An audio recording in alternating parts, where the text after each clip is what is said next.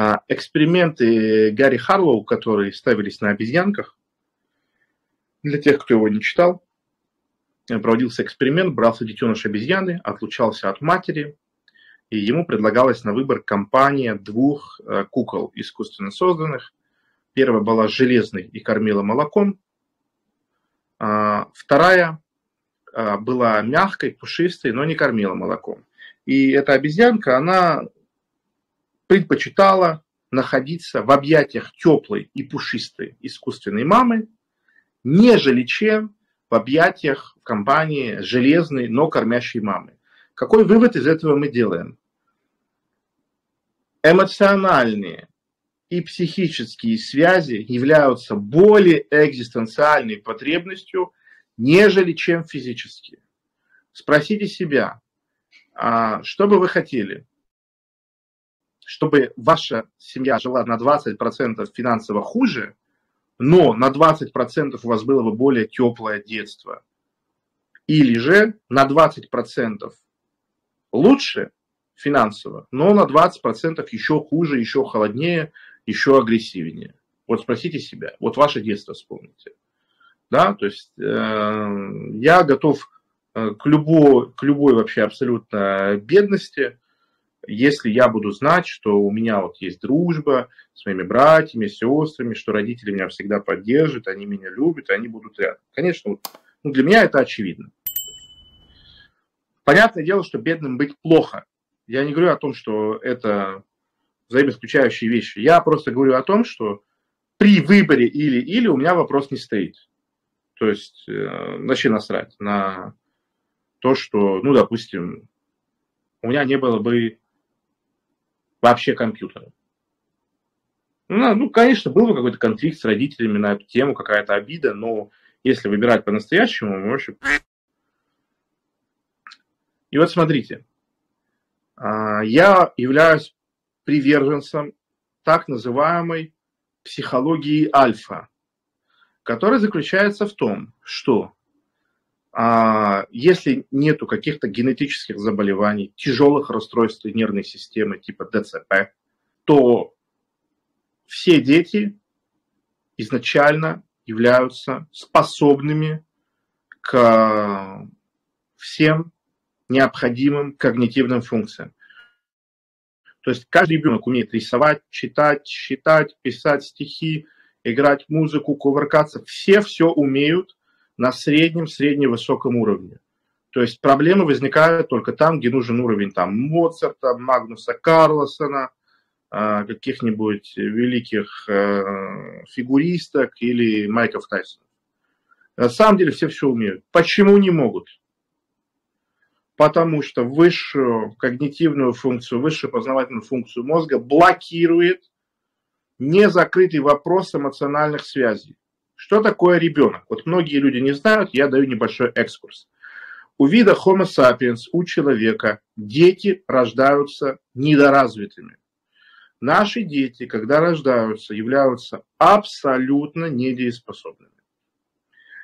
Ребенок шимпанзе в 3 года соответствует интеллекту человека примерно уровня 7 лет. То есть первые годы детеныш обезьян многократно, многократно дееспособнее, умнее, обучаемее, функциональнее, чем ребенок. Шимпанзе ближайший и дальний родственник человека. Почему так? Потому что у нас большой череп, большой мозг, непропорционально большой. А, и мозги у ребенка дозревают после рождения. И более того, мозг окончательно формируется только к 21-25 годам. Но рождается человек вообще сырой, просто заготовка, вообще бессознательная. Да, там, то есть и зрение другое, все перевернуто э, вниз вверх ногами, и восприятие, все. Человек расплавленный, то есть ребенок, он как под грибами, он под диссоциативами вечными. И если бы ребенок рождался сразу с развитым мозгом, он бы просто не смог бы вылезти из мамы. То есть у нас инженерно-конструкторская задача противоречия между выходными вратами женщины и конечным объемом а, мозга и головы и того, что с этим связано. Поэтому Вот такое решение изящно принятой эволюции. Соответственно, ребенок в 5-7 лет, когда он поступает в школу, а, это совершенно уязвимая эмоционально, психически, восприимчивая, нефильтрующая, лишенная практически полностью критики, критического восприятия реальности, то есть полностью лишенная. Мы рассматриваем обычно в социуме семилетних детей с точки зрения того, что это самый приятный период жизни, а, все мы сказочки читаем, стишочки, русский язык, литература, 1 сентября, портфель школу, цветочки, бантики. С точки зрения самого ребенка происходит вообще лютый пи***. То есть тебя запирают э, в закрытом помещении с особами твоего пола, происходит лютое ранжирование, кто из какой семьи, кто богаче, кто беднее, кто кого будет обижать, кто будет ябедничать, кто дает сдачи, кто громкий, кто тихий. То есть это очень жесткий такой процесс, да, и тебе нужно сидеть все время, ты не можешь двигаться, ты не можешь выражать себя, не можешь как бы говорить, и не можешь, а, все, это все жестко. И то есть атмосфера и так накаленная достаточно. И ты, самое главное, ты не можешь получить защиты родителей. То есть тебя как бы выпинывают от родителей, и ты, у тебя же нет ментального телефона, по которому ты можешь позвонить э, и пожаловаться, еще что-то. Это вот самый интересный момент школы, что происходит очень жесткое разделение с мощью Э, с силой, с а, помощью родителей. Ты как бы на них больше не рассчитываешь, ты сам за себя, и это очень тяжело. Для ребенка в этом возрасте это как бы абсолютно ненормально. И, соответственно, что у нас происходит?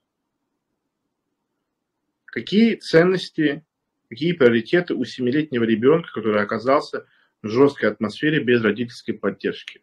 Да? Выучить стихи, а, выучить таблицу умножения, или, может быть, а, красиво писать, или, может быть, правильно петь. А, его первая потребность – это получить заботу и защиту взрослого, который заменяет родителя.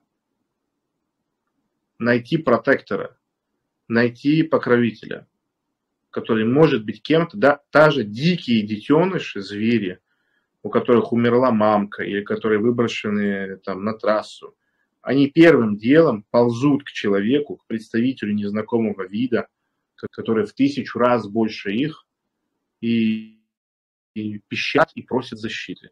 Чем занимаются учителя в постсоветских российских школах? Понятно. Да? То есть они вместо того, чтобы гарантировать защищенность, дать психологический эмоциональный тыл, объяснить, что ошибки это не страшно, оценки не так уж и важно, что если кто-то кого-то обижает, скажите мне, а, он делает все наоборот. То есть он вызывает страшный э, ужас перед ошибками, он гарантирует общественную порку, он э, обещает э, невероятные мучения, стыд, и э, обещает настроить родителей против себя, он начинает иметь власть. Вот почему многие люди так боятся общественного мнения. Почему многие люди так боятся, что о них подумают другие? Это идет с детства, что ты, если кто первый на тебя наябедничает, ты не сможешь создать обратного, обратной ситуации. Кто первый донес, тот и прав. И когда учителя говорят, что у меня такой авторитет, что твои родители тебе не поверят, я, могу, я управляю твоей судьбой, я сделаю что угодно с тобой. Мы привыкаем к этой мысли и вырастаем, мы начинаем думать, что мир тоже так работает, что если про нас скажут что-то плохое, мы никогда ничего с этим не сможем поделать. И если вы прислушаетесь к своим эмоциям, вы обнаружите, что эмоции от того, что вы узнали, что кто-то про вас говорит плохо – они очень яркие, они очень детские, они очень сильно связаны с чувством небезопасности, с так называемым insecurity feelings. Они связаны с беспомощностью. То есть как будто бы у вас нет никаких ресурсов на это повлиять. Поставьте, пожалуйста, плюс, если вы узнали себя. Потому что взрослому человеку, здоровому человеку абсолютно плевать на то, а, кто что скажет про тебя, потому что ты знаешь, что ты можешь доказать обратное. У меня в начальной школе сменилось два классных руководителя. Первая классная руководительница у меня была хоть и лютый вообще просто экстракт совка, мы на переменах вместо перемены вставали и стоя пели советские песни. Орленок, орленок, верный товарищ. И причем мы не просто пели эту песню, мы слушали каждый раз ее, ее предысторию. То есть сидят дети 7 лет, и стоит взрослая женщина, рассказывает, Царствие Небесное Людмила Сергеевне, что был «Орленок» – это песня про э, советского мальчика, пионера, которого поймали фашисты, мучили, пытали, но он не сдался, он не рассказал секрет, и тогда они его расстреляли, и его душа взмыла в небо, и вы должны, вот такие прям вот так вот. Кочегарило прям, знаете, такой синдром типа вьетнамский. И это очень напоминает персонажа из Большой Лебовски, который вернулся с Вьетнама, но Вьетнам не вернулся с него. Вот, и вот ее, правда, то есть она переживала какую-то глубокую вещь, может, и там дед на войне был, еще что-то, я не знаю, отец, да, но это полный был для семилетних детей, то есть мне было просто какие-то страсти, мордасти, да, то есть я до сих пор перед глазами стоит, как маленького мальчика фашисты расстреливают, из него душа вылетает, там, озаряет, все такое. То есть это была такая, но она была, во-первых, классной руководительницей моего старшего брата, во-вторых, она была в очень хороших отношениях с моей мамой. То есть меня передали из личных отношений в личные отношения. И я вообще себя чувствовал. То есть мне было реально классно, я был очень умный мальчик. То есть все пятерки, все, все, то есть, ребят, я реально там, я в конце первого класса умножал, делил, то есть вообще очень сложные вещи делал. И потом а эта учительница ушла, и пришла новая 40-летняя, без советского такого бэкграунда, это был... То есть я контраст почувствовал просто абсолютно чудовищный. Эта женщина, она полностью определила мою психику, она полностью определила мою судьбу. То есть э, то психологическое давление, то психологическое насилие, которое я испытал тогда, а, оно просто фантомно преследовало, и сейчас преследует, но преследовало невероятно сильно, вплоть до там, прошлого, позапрошлого года это у меня всплыло вообще на психотерапии, то есть я реально понял, что вот ее образ, он меня преследует в виде бабок, да, там, в виде, ну, вообще меня в целом везде всегда преследовали насилующие, сумасшедшие женщины, и я в целом как бы а, постоянно встречал вот этот нарратив, вот этот архетип. И то есть ребенок, который шел с опережением на полтора года, и все у меня было нормально, у меня начался просто лютый то есть я тупел, я разучился рисовать, а, я начал терять интерес к учебе, я начал быть рассеянным. У меня, то есть все, все стандартные проблемы детей начались. Только не понимают, к чему вся история, это прямо конкретно имеет отношение к СДВГ и к низкому уровню серотонина. Просто да, это предыстория такая. Мне это было очень сильно понятно, потому что в детском саду у меня была точно такая же история. Меня передали из личных отношений в личные отношения. Там была э, воспитательница, близкая подруга моей мамы, я с ней был в кентах и все такое. И я не мог понять, почему все другие дети настолько медленнее меня. Вот настолько. То есть вообще не соображают еще что-то. А уже сейчас становится понятно, почему так происходит. Да? Вот у меня был э, в детском саду пацан, который он все время под себя ходил в туалет, плохо, вот, плохо писал, плохо считал. Когда его мама приходила, она сперва его била за то, что он а, под себя сделал, пока она пришла, а второе, за что она била, когда узнавала, что он там, ну, не успевает что-то делать. Соответственно, представьте, вот этому пятилетнему ребенку, который позорится при своей группе, тем, что делает под себя, он уже понимает, что это несерьезно, это некрасиво. Да? Единственное, о чем он может думать, какие нахуй кишки, какой петушок сходил в гости к курочке.